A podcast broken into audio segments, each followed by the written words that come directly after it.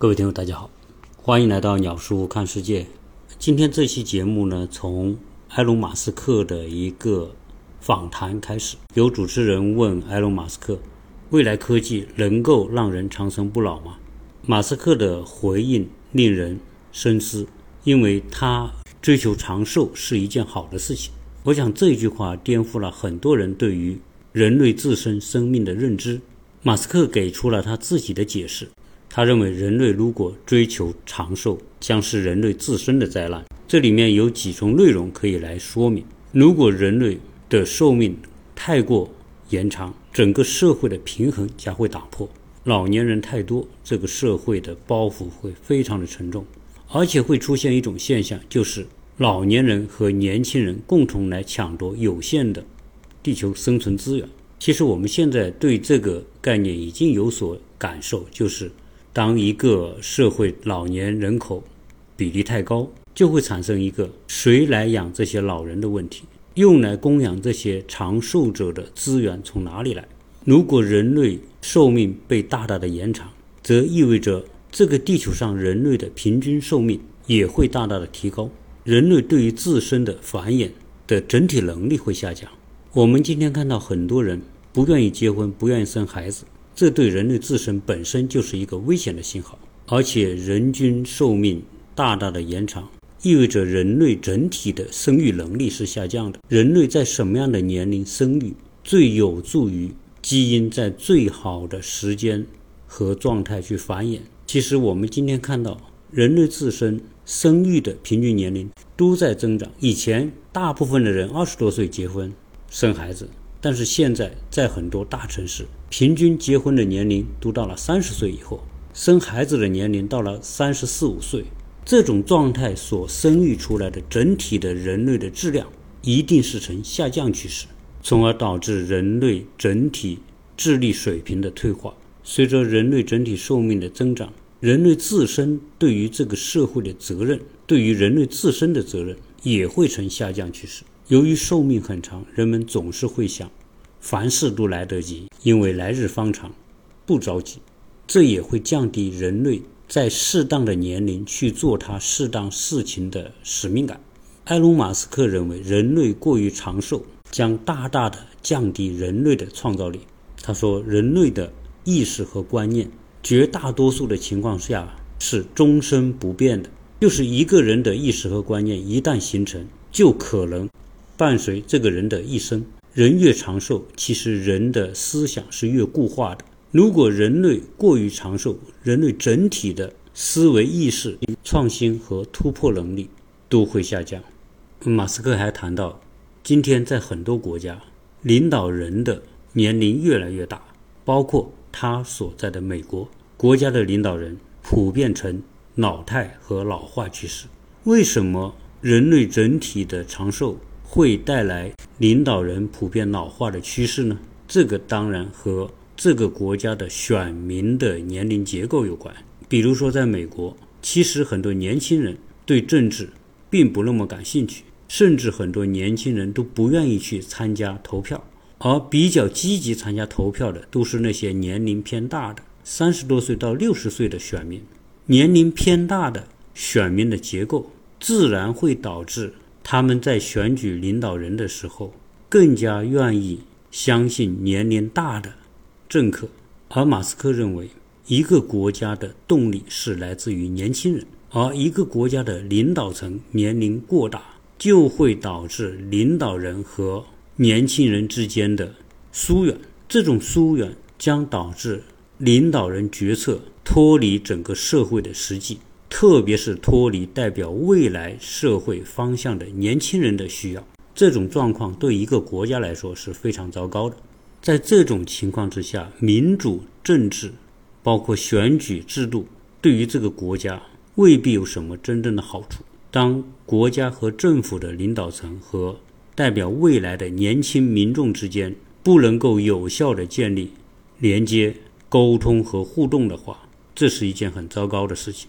马斯克也认为，当初的美国国父们在建立美国、制定美国宪法的时候，仅仅考虑到了作为国家领导人的总统的参选年龄的下限要求就是不低于三十五岁，但是没有对参选的候选人的上限年龄做规定，因为在华盛顿的那个年代，人的普遍寿命都是四五十岁，甚至有些三四十岁。真正能像富兰克林那样活活到七十多岁的人是极其少数，所以才有人到七十古来稀。所以大部分人都是在四五十岁、五六十岁就挂了。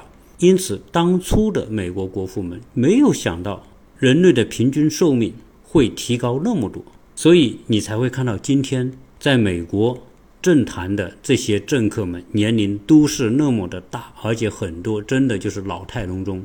你现在看到的美国在任总统是美国历史上年龄最大的总统之一，而且他还扬言要再干四年。如果再干四年的话，那意味着他要干到八十七岁，这将再一次创造美国的历史。和现任总统将要 PK 的，很大概率是上一届的美国总统，而那哥们的年龄在他三加。下一届总统竞选的时候，也已经高达七十八岁。如果他要真的当选，干上四年，那个时候他已经八十二岁。美国的众议院的议长就是前段时间技术性阳性的那一位老太太，现在也已经是八十多岁。所以，马斯克呼吁美国应该修改宪法，对于参加总统竞选的候选人的年龄上限。做出规定。其实我们国家在第一代领导人的时候，由于制度的不完善，很多领导人也是在高龄的时候仍然在管理国家，甚至出现了终身制的情况。因此，我们在邓小平主持的改革开放当中，其中一个重要的内容就是领导人的年轻化。相对而言，中国的领导人的任职可能没有。明确的最低下限，但是在各级的官员当中都有一个上限，特别是在地方的官员，超过多少年龄就要退居二线。省部级的领导人最多也就干到六十五岁。其实相比于西方的一些政客，六十五岁仍然是年富力强的。但是因为制定了这样的年龄标准，我们国家在这方面。执行的还是比较到位的。我们有很多的同学或者是朋友，他们到了五十七八岁，基本上就要退居二线了。所以，当主持人问埃隆·马斯克人类该不该追求长寿的时候，马斯克给出的回应就是直截了当，他反对人类追求长寿的想法。但是从历史的进程来看，追求长寿又是一个不可阻挡的趋势。有几个因素会使得人类的寿命一定会变得越来越长，其中第一因素就是人们对于活着的本能的渴望。我想这是每一个生物体求生的本能吧。但是光有这样一个意愿是不够的，你想长寿，还要有让你能够长寿的方法和手段，而这个方法手段就来自于资本的助推和科技创新发展的配合。我在很多节目里面聊到过，当资本和科技结合在一起的时候，它就是否无所不能。同时，它将不仅让人类对于科技和资本失去控制，同时反过来，人类会被科技和资本的结合体所裹挟。从过去人类的平均寿命三四十岁，后来到了五六十岁，到今天的七八十岁和八九十岁，在一百。年的过程当中，人类的平均寿命几乎翻了一倍。这一倍是用什么东西换来的呢？首先是和平的环境，就是少打仗。今天你看到俄乌这种悲惨的状况，一打仗，原来有序的社会立刻分崩离析，连生存都变得困难。人类历史上的战争夺去了无数人的生命。一战带来的人类的死亡超过一千万，伤超过两千多万，而二战的死亡人数更是高达五六千万人，受伤人数超过一点三亿人，还有很多因为战争导致的饥饿的间接死亡人数更是不计其数。二战之后，这个世界大规模的战争越来越少，这是人类寿命提高的一个重要的前提。其次是饥饿的减少、粮食的丰富，以及医疗水平的提高，疾病对人类健康的威胁得到改善。所以在二战之后，人类整体上来说，战争、贫穷和疾病状况得到极大的改善，从而使得人类整体的寿命，从各个国家的情况来说，都是呈提高的趋势。此外，还有一个非常重要的原因，就是医疗和健康科技水平的提高，人们的很多疾病都可以及时的得到治疗，这大大的减少了各种疾病夺去人们生命的机会。当然，为了对抗疾病，各个国家花在医疗科技和健康方面的投入也是非常的巨大。所以，从这个角度来说，人均寿命的提高这样一种产出，是源自于整个社会对于健康卫生的投入带来的结果。所以，对于人类长寿的追求本身既是人性的一部分，长寿也是各国的资本。追求的一个生意。由于人们关注寿命，因此与寿命相关的资本和科技的投入容易带来公司的好的业绩。正因为如此，资本是促进人类长寿的重要推手。我们知道，资本的特性就是追求眼前的利益。医药科技企业的那些重大的成果，往往可以转化成医疗的设备、手段和药品。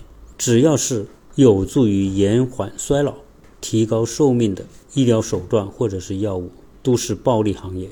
从这个角度，我们看到今天社会派生出很多的与延缓衰老相关的服务行业，从抗衰老到美容，各种各样的保养，从身体的内部到人的皮肤的表面，这些领域哪个行业不是暴利行业？从马斯克对于这些问题的回应，其实我能看到。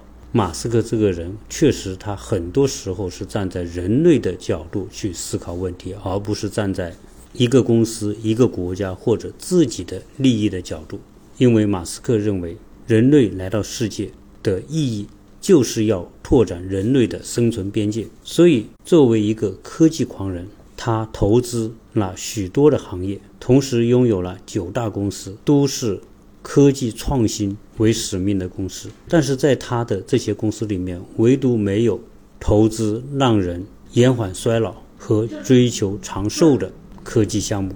不是说不可以做这些项目，而是他认为，如果通过科技手段使人类的寿命过于的延长，对人类自身是不利的，人类自身的创造力将受到极大的局限。所以。医疗和健康科技的发展，除了满足人们追求长寿的本能，其次就是满足了资本追求暴利的那种目标。但是，这种科技的发展终将回过头来，使得人类因为背负着长寿这样一个巨大的包袱，而使得人类这个物种自身的前进动力遭到削弱。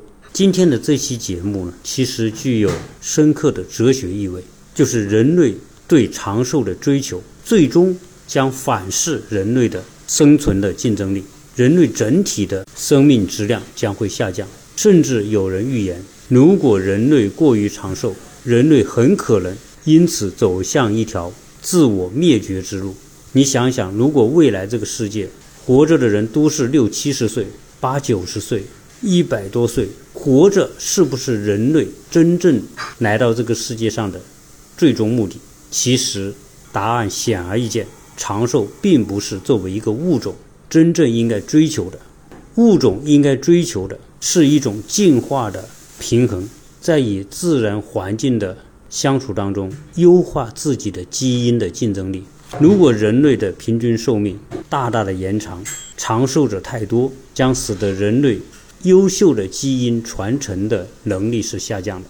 如果埃隆·马斯克仅仅是站在资本盈利的角度，他完全可以搞一个让人更加长寿的项目或者是公司。我相信他是有这种能力，很多资本也会疯狂的追逐，但是他没有这样做。从这一点我们可以看得出，埃隆·马斯克是一个有着自己的人生观和价值观的，同时又有着。坚定的使命感的人，从这点来说，我还是非常佩服他的。当然，有人也批评马斯克，说这个人为了赚钱，利用个人的影响力去狂炒虚拟货币来牟利。其实，我觉得马斯克这个人做每件事情一定是有他的思考，只是我们可能不一定看得清楚。因为我认为他炒比特币也好，虚拟货币也好，其实这里面反映出了埃隆·马斯克在追求科技突破和打破人类生存边界方面对国家这种形式的不满。因为从某个角度来说，国家可能是阻碍人类进步的一种糟糕的形式，而虚拟货币是超越国家主权之上的。推动虚拟货币的发展，可能有助于。埃隆·马斯克未来他的商业版图和这些跨国家主权的虚拟货币形成一种互动，从而为他的科技版图的国际化创造金融方面的条件。这将极大的扩大埃隆·马斯克的这些公司在全球的影响力。所以在谈到人类长寿的时候，埃隆·马斯克提到了另外一个观念，就是叫永生。反而他认为永生是可以做得到的。因此，很多人会觉得这不是很矛盾吗？你反对人类的长寿，同时又认为人类可以永生。其实这里面并不矛盾。他反对人类的长寿，或者是追求长生不老，这只是从人体的生理角度追求长寿或者长生不老，是弱化人类自身物种的一种贪婪和无知的观念。但一个人如果他的信息能够在这个世界上存在，并且与别人发生互动，或者对别人带来影响，其实这个人就是从某种角度的活着，哪怕一个人死了。所以，埃隆·马斯克他所做的脑机接口，有可能使得一个人的意识跟云端的网络结合，甚至人的意识可以下载和储存在云端。如果一个人从身体，和生理的角度去世之后，他所储存在云端的意识，仍然可以和他的在世的时候所认识的亲朋好友进行互动和沟通。因为人的思维、意识和观念几乎是终身不变的。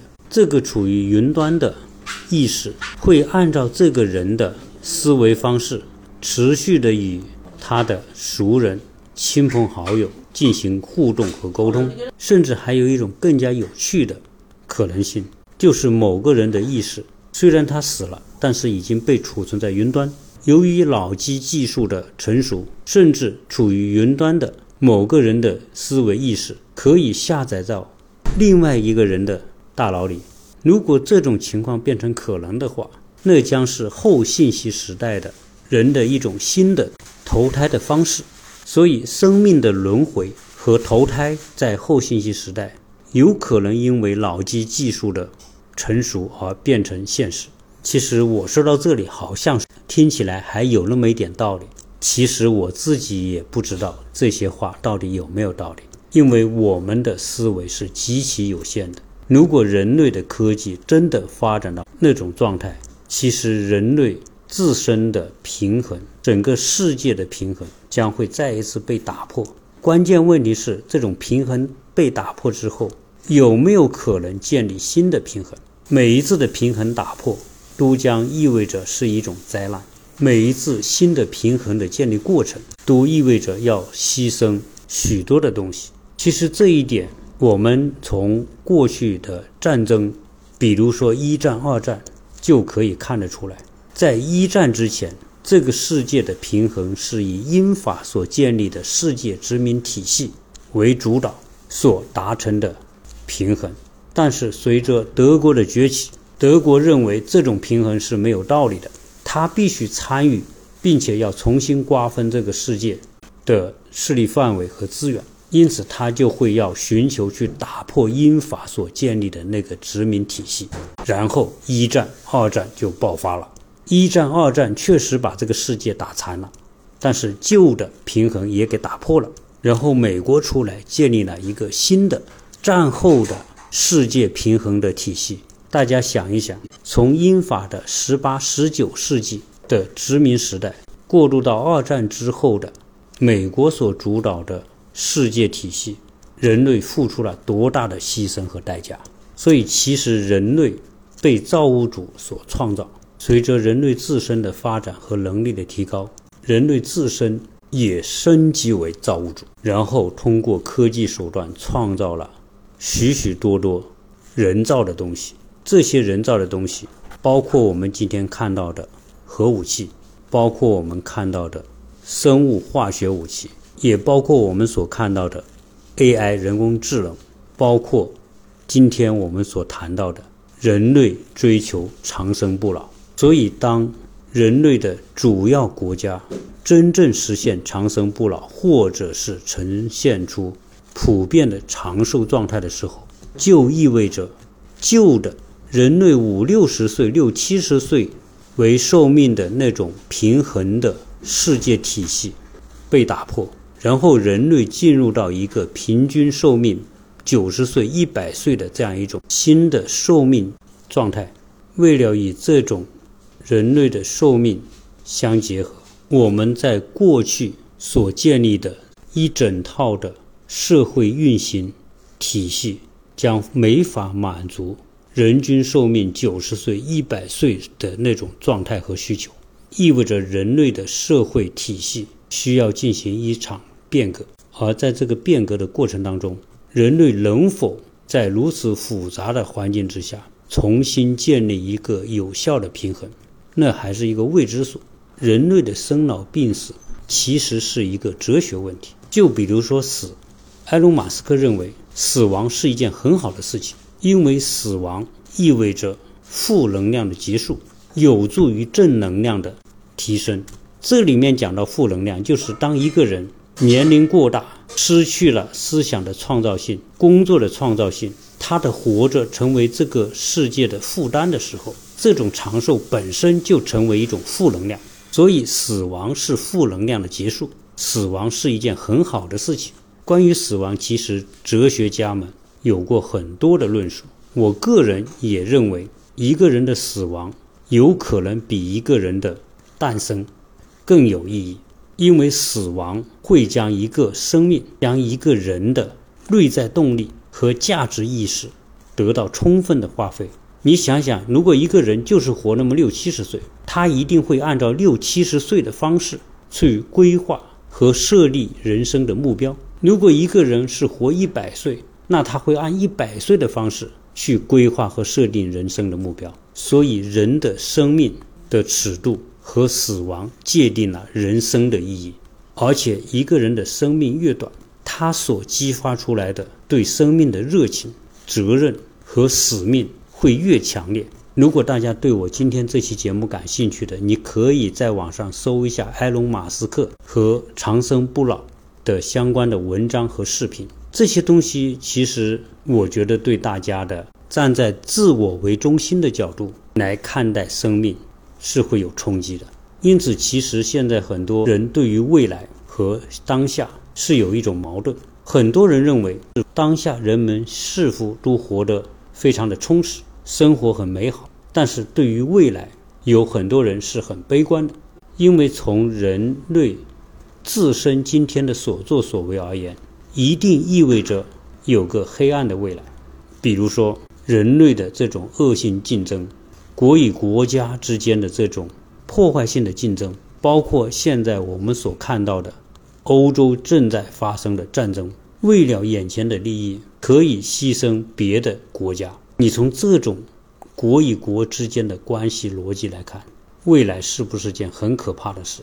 而且现在这个时候，人们重新认识核武器的作用，对于有些国家来说，不得不拿出核武器作为终极的应对手段。在这种环境之下，你认为人类有多么美好的未来？我们再看看科技，在资本的助推之下，为了漂亮的资本的盈利和报表。将整个地球的环境破坏到什么程度？今天你只要在海里面舀一碗水，这个海水里面就存在着大量的微米级的塑料的微粒，这已经渗透到了整个地球的每一寸土地。而塑料在给人类生活带来便利的同时，又在极大的危害着人类自身的健康安全。所以我记得在有一期节目，我聊到相关话题的时候，有一个听友他就说，我很认同鸟叔的看法，就是人类，包括我们每个人，对当下都是很乐观的，但是对未来都是抱有悲观。所以也有人说，你何必这么忧虑呢？人家埃隆·马斯克是科技狂人，是负着人生的使命来到这个世界的。你只不过是一个小小的草根，想这么多干嘛呢？过好每一天就行了。所以在每个人的心中，可能都潜藏着一种意识，就是法国国王路易十五所说的那句话：“我死后管他洪水滔天。”可能埃隆·马斯克。是唯一的一个没有这种想法的人。你不管是我们一些草根，还是看现在当政的一些国家的政客，包括今天你看到的美国所做的那些事情，都是只要能够应付好今天，至于未来会怎么样，我管不了那么多。在我当政的时候，疫情来了，大家不能工作，我就大量的印钞票。基于通货膨胀，那都是几年之后的事情。到时候由下一任去面对，所以今天你看到的欧洲的战争，就是某些国家为了解决它自身的一些问题而不断的拱火、浇油，那都是为了解决今天的事情。所以人类的这种发展将越来越失去某一种的远见，急功近利可能会越来越成为思考问题的主要出发点和方式。如果从这点来说，就如同我们开车，现在路上有很多的坑，那我作为司机，我只能是想方设法避掉我眼前的这些坑。那会不会在避眼前的坑的过程当中，最后掉进一个更大的坑呢？但愿这个世界会像有些人说的那样，你不用操那么多，到时候自然有解决的办法。这是人们认为对未来应该抱有。乐观看法的原因，但是未来总有人能找到解决办法，这个仅仅是一个愿望，而并不是一个必然的事实。所以，将未来寄托在一个愿望之上，人怎么可以乐观起来？好了，今天这期话题呢，有一点拗口，也有一点纠结。我们不管怎么样，还是要相信那句话：过好今天的日子，明天的问题。自然有明天的人去解决。欢迎关注“鸟叔看世界”这个专辑，更欢迎大家留言、分享和转发。谢谢大家。